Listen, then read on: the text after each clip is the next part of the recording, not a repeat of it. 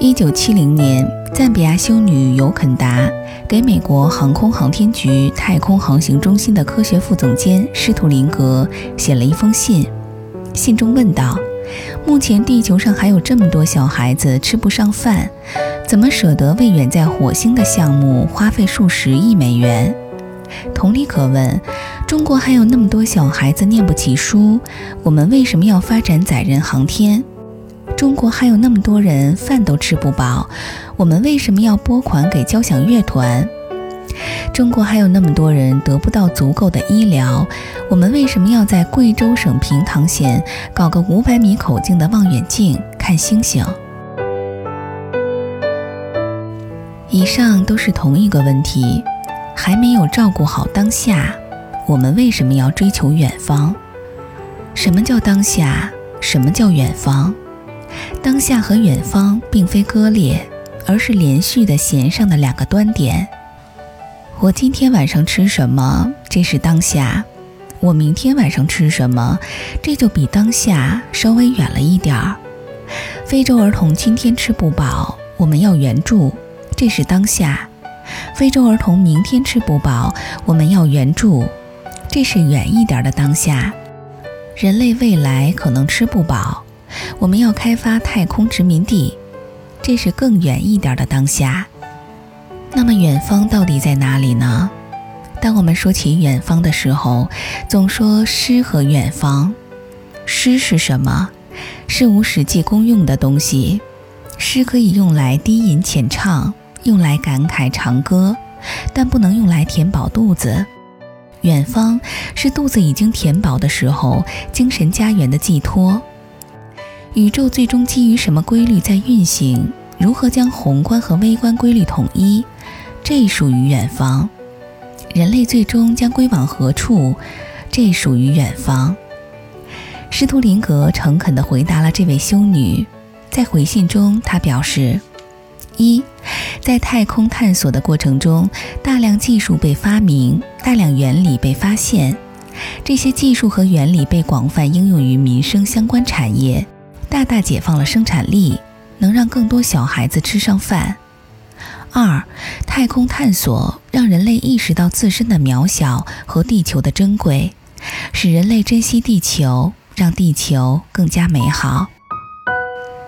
由于那位修女的语境始终在当下范围内，所以她回复的也只是当下的功利部分。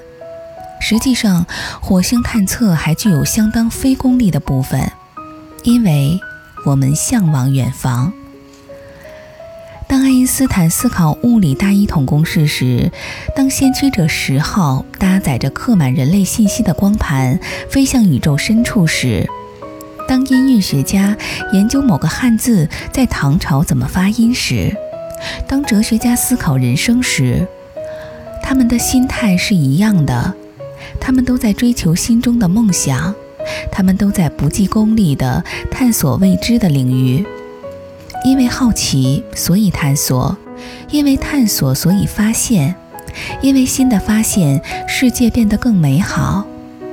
他们未必带着解放生产力的任务，他们的本意只是想知道更多。诗和远方这种非功利的情怀，很大程度上构成了我们对有趣生活的认知。尽管很遗憾，“情怀”这个词现在已经因为泛滥成灾而有了讽刺意味，但请您一定相信，我在此使用的是“情怀”最初最美好的意思。或许人很难摆脱琐碎烦扰的生活，去追求高高在上的纯净信念，我也并不希冀有人这么做。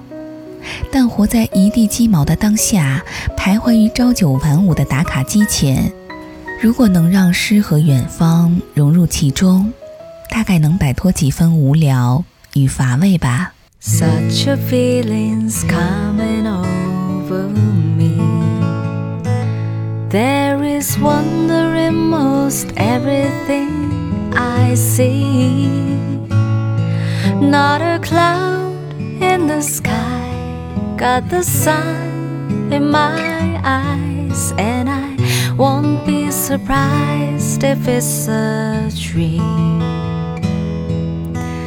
Everything I want the world to be is now coming true, especially for me.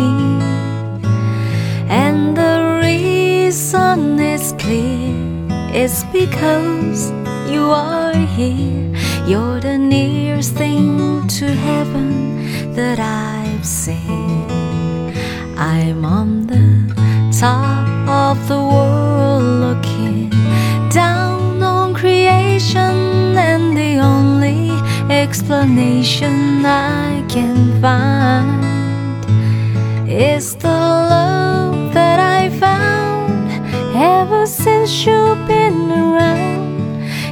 Put me at the top of the world.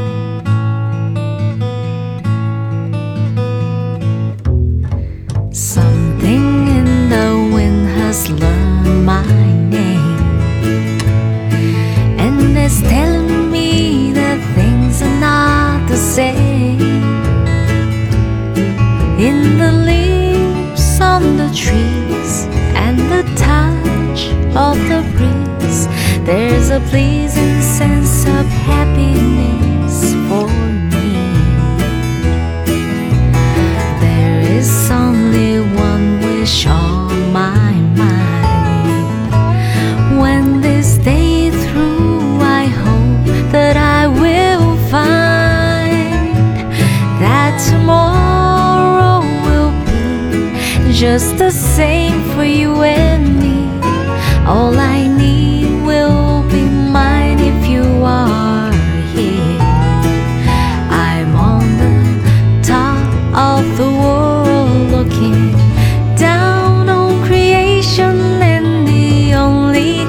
explanation I can find is the love that I found ever since you've been around.